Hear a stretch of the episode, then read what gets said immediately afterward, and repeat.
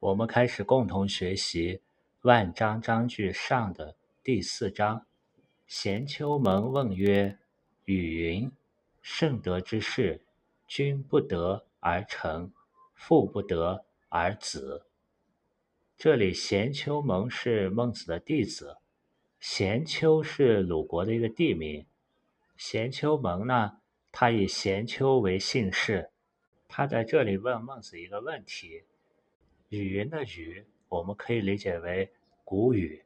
云呢是多人说。古语中说，圣德的圣，上面是个成就的成，成为的成。成这个字我们分解过，它是代表有宾格、有处，用这种工具表示事情已经具备完备。下面再加一个器皿的皿呢，可以代表承载。圣德就可以理解为。具有高尚道德知识，表示这样的人，这样的人，君不得以其作为臣子看待，父不得仅仅把他当做儿子看待。君不得而成这种思想呢？孟子在前面的《公孙丑章句下》的第二章，他说过：“故将大有为之君，必有所不招之臣，欲有谋焉。”则救之，其尊德乐道。意思也是对这种圣德之士，天子不把他当做臣子看待，不随意的去召唤他，而自己亲自前往请教，把这种人当做老师来看待。这里“父不得儿子”的“子”，它不仅包括儿子，也包括女儿。比如说前面就曾经出现过尧帝使其子。九男二女就可以看出来，子既包括九个男孩子，也包括两个女儿。父不得而子，可以结合前面君不得而成一并来理解。前面君不得而成的成，名义上是成，但实际上君把它看作师长，不去召唤，而亲自来请教。父亲对于圣德之士的儿子，不仅仅把他看作是自己的子女。这个子还要劳于王室，还要以自己能力去为天下的百姓服务。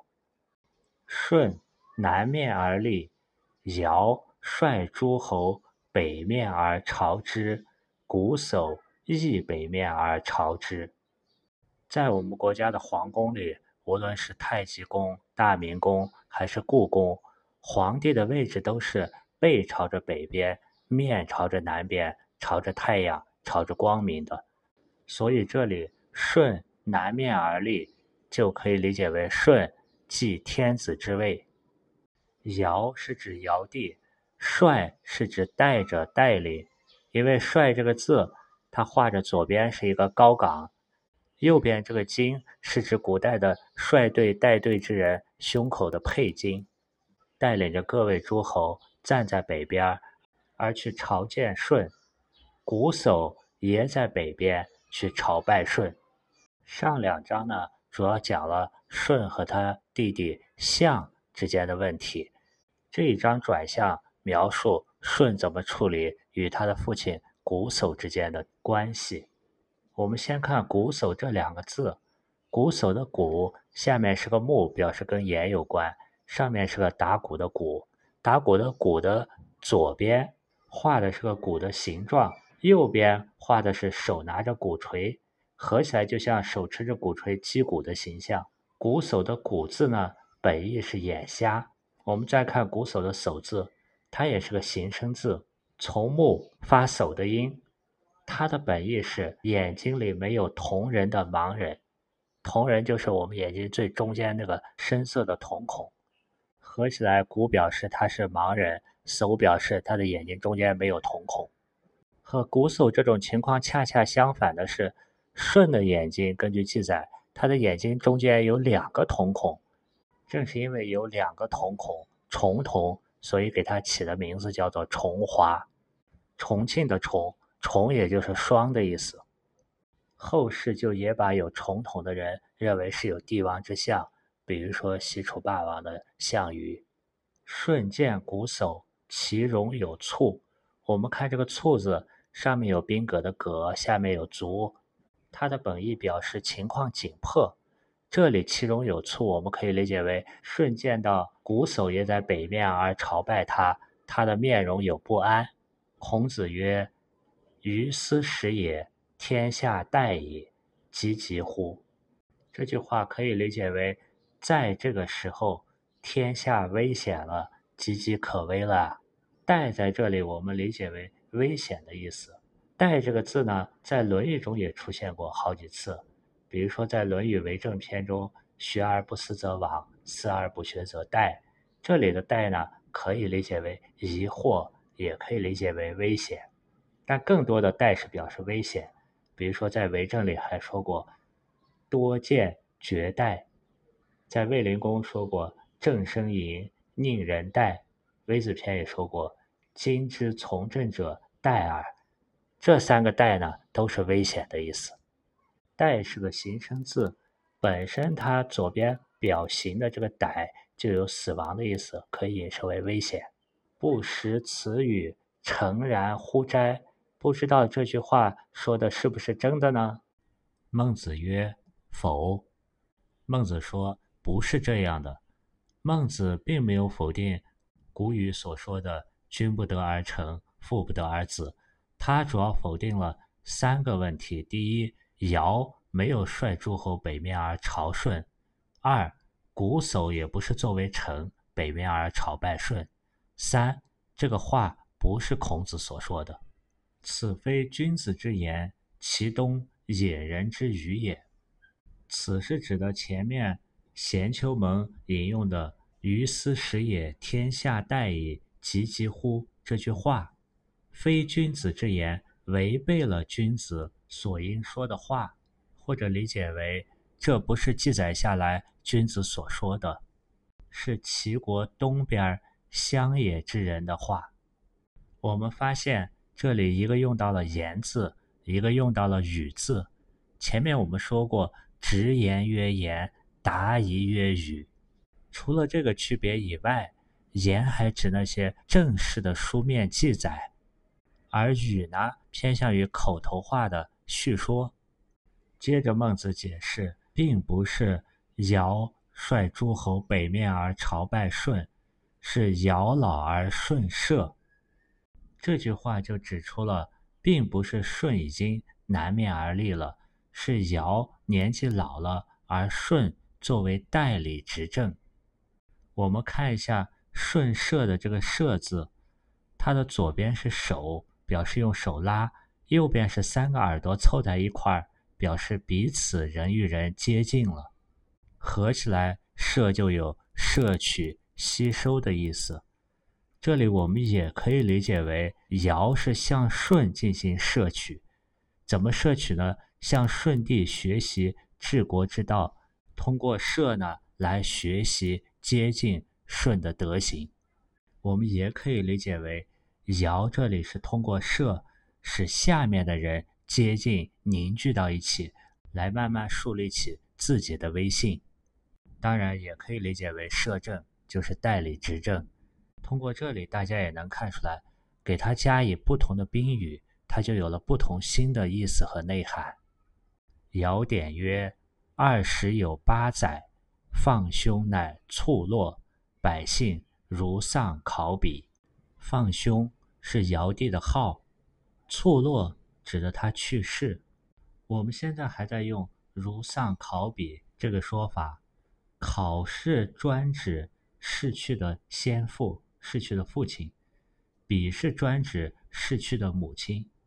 同时，我们在列举。”六种造字方法的转注的时候，经常用到“考”字跟老者的“老”字，它们可以互训，是同义词，所以“考”也有先祖的意思。而“比”呢，是一个女字旁加一个“比”，它也有先祖配偶的意思。这里在《尚书》的尧典中是记录，尧帝老了，而舜社持续了二十八年。尧去世了，百姓就像自己的父母去世那样难过。如丧考妣的“丧”字在前面出现过，古人办丧事用桑枝、桑树的枝子作为标志，丧这个字的字形画的是众口哭于桑枝之下的样子。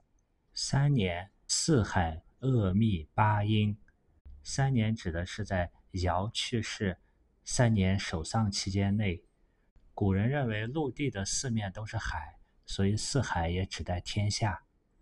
恶是停止的意思，密代表无声，八音指的是八种制造乐器能够发声的材质，它们是金石丝竹、刨土革木。这个在《三字经》里也有。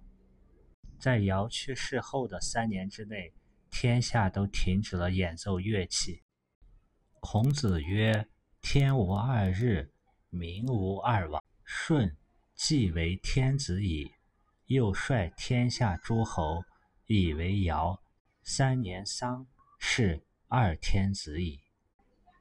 孟子说：“孔子说过，天无二日，民无二王。”在《礼记》中，曾子曾经问过：“上有二姑，庙有二主，礼与？”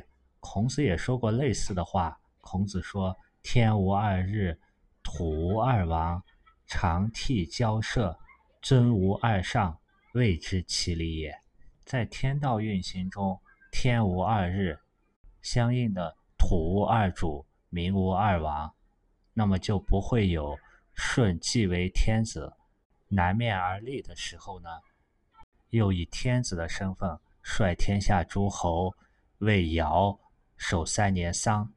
如果这样做，等于说天下就有两个天子了。我们前面提到的滕温公是太子的时候，他的父亲滕定公薨了以后，他也是以太子的身份先守孝三年，然后再继位的，遵循的也是这个原则。孟子的弟子咸丘蒙接着问：“舜之不成尧，则无既得闻命矣。”关于这一点呢，我已经听老师您说明白了。另外还有诗云，《诗经》上说过：“普天之下，莫非王土；率土之滨，莫非王臣。”而舜既为天子矣，敢问瞽叟之非臣如何？《诗经》里的这几句话非常有名，其中“率土之滨”的“率”是沿着、遵循的意思。沿着土地，之我们讲过，它是画的一个角，从一条线上往远处跨开，因此之这个字有离此前往远处的意思。滨是指的水和陆地交接的地方，率土之滨的意思就是沿着土地一直到达大海与陆地交界的地方。仅仅从这四句话字面的意思是，整个天下都是君王的领土。从内陆一直到海边，所有的人民也都是君王的臣下。从这个角度来说，尧去世三年之后，舜成为天子，那么舜的父亲瞽叟也应该属于王臣，属于舜这个君王的大臣。但前面孟子说否，那就是瞽叟非臣。如何是什么意思呢？为什么这么说呢？孟子回答说。是诗也，非是之谓也。是诗也指的是这首诗。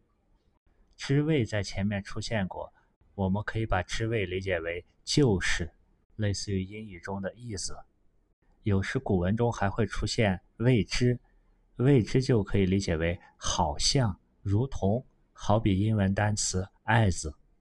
孟子这里是说，《诗经》里这个诗整首来看。说的不是仅仅这四句的这个意思，而是劳于王室而不得养父母也，而是说的为王室辛苦不能供养自己父母的意思。曰：此莫非王室，我独贤劳也。就像诗里所说的，这些都是君王的事情，只有我一个人这么辛苦辛劳。这里提到的这首诗。是《诗经·小雅·北山》，它描绘的是老百姓爬山去采棋子，从早忙到晚，但君王的差事却没完没了，让百姓无法侍奉父母。那些官员分配也不均，造成权贵们在家里安逸居家，享乐贪杯，游玩清谈；下层的百姓呢，却劳苦终日。不光是在孟子那个时代，之后历朝历代的统治者都喜欢断章取义的，只用四句，就是“普天之下莫非王土，率土之滨莫非王臣”，来强调君王、帝王的王权至高无上，君王拥有天下的土地、臣民。孟子也熟读《诗经》，他知道单独拿出这四句来，很容易让人造成误解，所以他强调。此莫非王室，我独贤老也。这才是整个诗的主旨。他说的是，君王、大臣、权贵们把他们应尽的责任、义务、应履行的劳动，通通分派给下层的劳动人民，造成那些君王、权贵们剥削劳役百姓不止，高层享乐不已，而百姓呢，闲劳不已。接着孟子说。故说诗者，不以文害辞，不以词害志。故这个字在前面出现过，它有遵循事物的本有本质的特点。说可以理解为解读。不以文害词的文指的是书面的文字，词在这里可以理解为整个句子。以词害志的志可以理解为作者的原意本意。这句话字面的意思为：顺乎本意去解说《诗经》的人，不应该以个别文字的执着去误解了整个句子，也不用个别句子去扭曲了作者的原意本意。要怎么样呢？要以意逆志，是为得之。以我们可以理解为用，意我们可以理解为是用我的理解。也可以理解为意是心的本体，这个志的一种功用。逆这个字的字形在走之里面是一个头朝下的人，所以它就有迎着、逆推这些含义。志我们可以理解为诗的作者的那个本心，本来想要表达的意思。是为得知的是是在日头下面。脚步朝着正确的城墙的方向前进，为是拥有借助，得是在路上用手捡到了贝，表示获得。知呢，我们可以理解为这个诗的本意原意。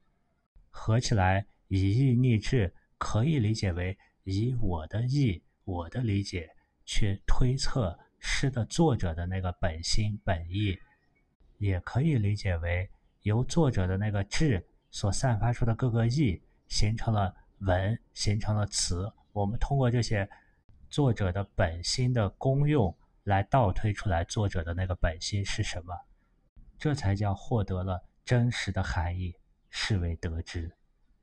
接着，孟子举了个反面例子：如以词而已矣。如果仅仅从文词的表面意义去理解呢？云汉这首诗。里面有句子说：“周瑜黎民，米有节矣。”周代表周朝，余这个字拆开就是左边有吃的，右边有房子住，代表有多余，有剩余。黎民代表老百姓，米有是没有的意思。节这个字，他画的字形很形象，是人只有一个手臂。我们可以看到中间那一画。代表左边的手臂，右边是没有手臂的，它就表示孤单、独自。弥有结矣，可以理解为没有一个留在世间。信思言也是周无遗民也。如果单纯的看云汉这个诗上的这个言辞，那就是说周朝以后没有一个老百姓存活下来了，这明显是不符合历史事实的。这是孟子为了说明不要以文害词，以词害志，特地又举了一个例子。我们再看一下孔子是怎么说的。在《论语》的卫灵公篇中，孔子说：“词达而已矣。”孔子也强调句子词要做到通畅明白，不要用这个文装饰去害这个词。词达而已矣，是为了干什么呢？是为了通畅明白的表达志，不以词害志。在近代，严复翻译《天演论》的时候，他在《义利言》中讲到：“义事三难，翻译的事情有三个难，第一就是信，第二是达，第三是雅。信是指翻译要不背离原文，译文要准确不偏离，不遗漏，不要随意增减原著的意思。达是指不拘泥于原文形式，译文要做到通畅明了。最后的雅呢？”则指译文时选用的词语要得体、文雅，追求翻译过来文章本身的一个古雅、简明、优雅。孔子和严复的这些观点都表明了不能以文害词，不也不能以词害志。孟子在这里为什么要花一定的篇幅，从回答贤丘蒙的问题，说到了文、词、志呢？因为舜的父亲瞽叟并不是舜的大臣，后人呢都误传为瞽叟是舜的大臣，要朝拜舜。这种误传呢，很容易让人把五伦当中的君臣和父子这两种伦理关系对立起来。而在禅让制的条件下呢，有可能会出现儿子为君主，父亲为臣下的这种情况。一旦出现了这种情况，孟子强调要以义逆志，去看孝子有没有尊亲的本心本意，而不是仅仅看外部形式上的冲突。因此，孟子紧接着说：“孝子之志，莫大乎尊亲；尊亲之志，莫大乎以天下养。”如果内在是尊亲的，就不存在父子之道与君臣之道的对立。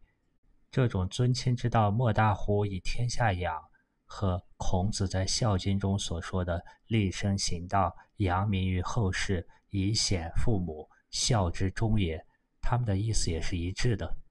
为天下父，尊之至也。如果儿子是君王，那么父亲也可以称作是天下人的父亲，这就是最尊贵的地位了。以天下养，养之至也。儿子以天下来奉养父亲，也是养的极致。天下万物都生生不息，这是天的一个大德，也是天命。用这种天地之间的利他的功德来奉养父母，也也是对父母最大的养。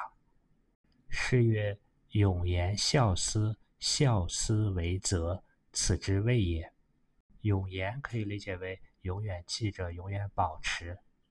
孝思的思呢，它在经文中会意下面的字形是一个心的形状，上面那个田实际上象形画的是人的大脑，合起来就代表思索人的感受和思维。永言孝思就是永远保持这种孝道、孝心。孝思为则，这里的为则。可以理解为是自己的准则，同时也给天下人做出来一个准则榜样，让天下人去效仿。此之谓也，说的就是这个意思。尚书上说：“书云，止在见瞽叟，睽睽摘栗，鼓叟义勇弱。”止宰的止，用祭祀表示一种尊敬的态度。载这个字用车的承载表示行为，献瞽叟呢，如果是念献字呢，就是顺展现出、体现出这种敬的心态和行为。魁魁的魁呢，甲骨文画的是一个怪兽，你看它上面是有两个角，中间画的是身体，下面只画了一个足，这种怪兽呢也叫夔牛。皇帝用夔牛的皮做成鼓，敲起来声闻五百里。因为夔牛皮可以做成很响的鼓，尧舜时代形容乐师也用夔。这里的两个夔字呢，可以理解为一种谨慎的、恭敬的、动作的魁加上状态的魁。斋立的这个斋字字形画的是在祭祀前保持一种整齐的状态，表示要清心洁身。斋立的立字呢，本意是带刺的立木、立树，后来指代人的发抖站立。这里可以理解为舜作为儿子对父亲瞽叟的畏惧之心。勇弱的勇这个字形下面画的是一个人，上面是头顶了一个顶，它的字义表示把物体放在头顶上合适的位置，有适当适宜的意思。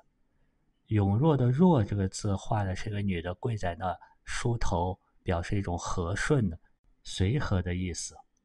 这里可以理解为。鼓手也恰当和顺的来应对顺，是为父不得而子也。这一句跟前面圣德之事，君不得而成，父不得而子对应，可以理解为瞽叟把舜不当做一般的普通的儿子对待，而是当做天子、天下人的君主，需要与天下人共享的这么一个儿子来对待。而这样的儿子呢？他的能力也远超一般的子女，他反过来能转化他的父亲，感化父亲。我们现在可以纵观一下整个第四章，在开始就提出父不得而子，而结尾呢又提出来是谓父不得而子也。如果仅仅是回答贤丘门所问的尧有没有率诸侯北面而朝之，瞽叟有没有北面而朝之，似乎。用不上这么长的篇幅。由于君不得而成这个问题，在前面的篇章中已经分析过了。君王他要尊贤，天子对于贤德的人也要天子不招师。对于贤丘门开始就引用古语中的“父不得而子”呢，孟子在这里是着重解释了一下。在先秦那个时代，没有印刷术，没有纸张，经典着墨之处。就如同现在我们去看一个现代企业投资，就要考虑这个投资它的价值所在在哪里。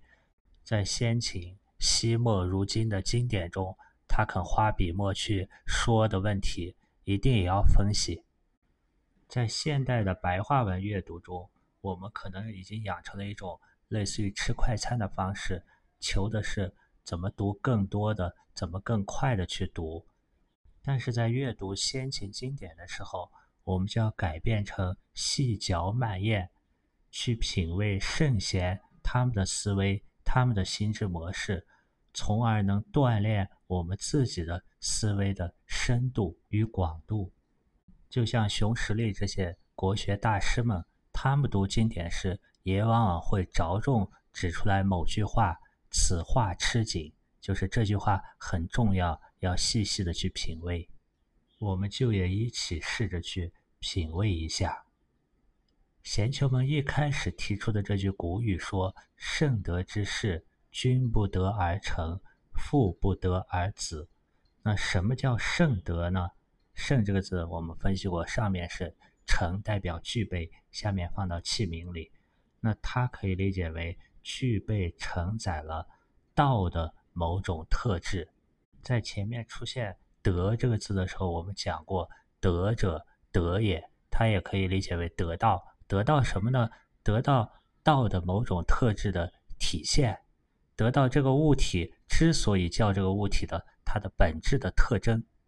我们再来看“父不得而子”这句话，从父亲的角度来看，“父不得而子”可以理解为父亲不再把儿子看作是长不大的。晚辈长不大的子女，因为这些子女的精神力、感化力，他们对德的把握特质已经远远的超过了父母。这样的子子女已经是圣德之士了。另一方面，对于这样的圣德之士，不能让具有这种圣德的儿女仅仅为自己所得。什么意思呢？不能仅仅让儿女只为自己所拥有。只为自己服务，只侍奉自己，把儿女禁锢在自己身边，就有点像后世的封建礼教，他们提倡的二十四孝，不一定是大孝。因为孟子的观点是，孝子之志，莫大乎心里对亲人的那个尊；尊亲之志呢，又莫大乎以天下养。这样的圣德之士，他还是天下人的公器，他需要为天下人的公共事业做出自己的奉献。孟子的这种思想体现出先秦儒家赞成有能力的人去积极的履行他所应承担的社会职责，积极以自己的能力去服务于天下。就像前面提到的，后稷去解决天下人的饥饿问题，大禹去解决天下人的溺水问题。对于先觉之人、有能力的圣德之士，先秦的儒家主张他们应该。积极的去为社会做出奉献。后面提到的百里奚、伊尹，也都体现出了这种观点。具有这种思想呢，就不会陷入忠孝不能两全、大国和小家责任相互矛盾之中。他主张要顾及大的社会责任，而不是小家的子女孝敬父母的义务。这样一种以天下养的孝道，也能使。父母为天子父，尊之至也；以天下养，养之至也。在我们现代社会中，也有类似的情况。比如说，保卫国家安全的军人，他们就是首先为国家做出服务，而不能顾及到自己的父母。又比如说，那些研究如何抗击疫情的科学家，那些献身于航天事业的宇航员，还有医生、老师。等等，很多很多职业都是这样，他们的特点都是以服务全国还有其他人或者人类的利益作为大的孝道。他们的这种行为呢，有益于社会的进步和发展，也是一种对只顾奉养自己父母狭隘孝道认识的转化。要老吾老以及人之老，服务大众为孝之至。因为你服务大众以后，每个人都去服务大众，反过来自己的父母也享受到他人在安全、医疗、健康、科技等方面的服务，自己的父母也能获得其他更多圣德之士的在别的方面的服务。孟子在那个年代就赞成父不得儿子，按现在的话来说，就是解放全天下圣德之士的生产力。也是《大学》开篇所说的“大学之道，在明明德”以后，在成为圣德之士以后，要去亲民，要去服务社会，服务天下。这种圣德之士，可以说他对事物本质的把握，他的洞察力以及他的思想道德修养水平，都超过了一般的人民，属于先知先觉的人。如果能使先知觉后知，使先觉觉后觉，就能使天下人更多的受到恩泽，泽及天下苍生。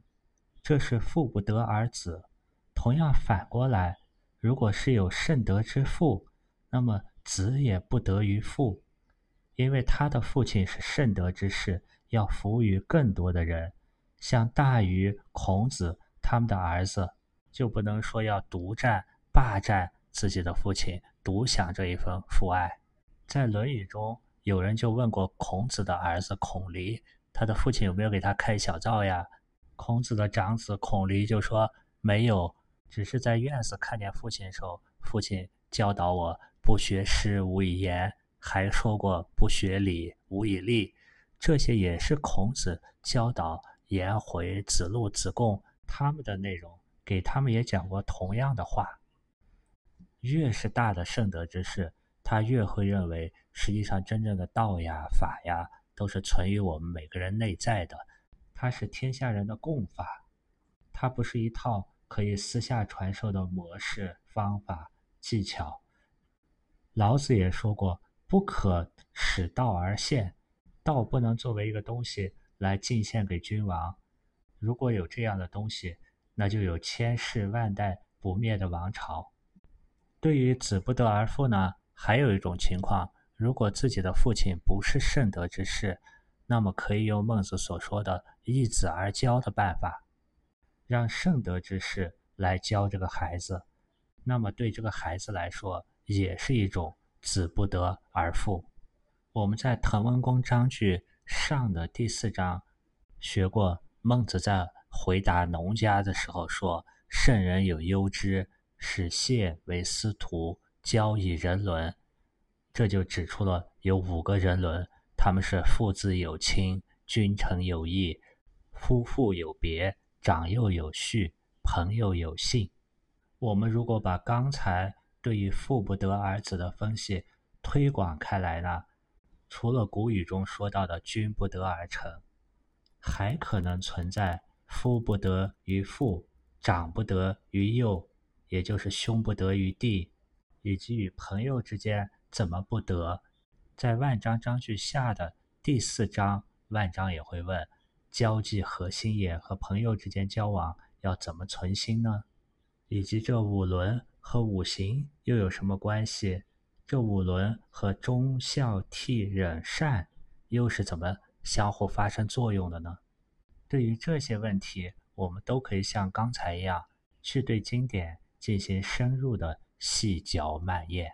往往通过一番品味，我们发现问题的答案也都在经典当中，只是我们没有留意留心而已。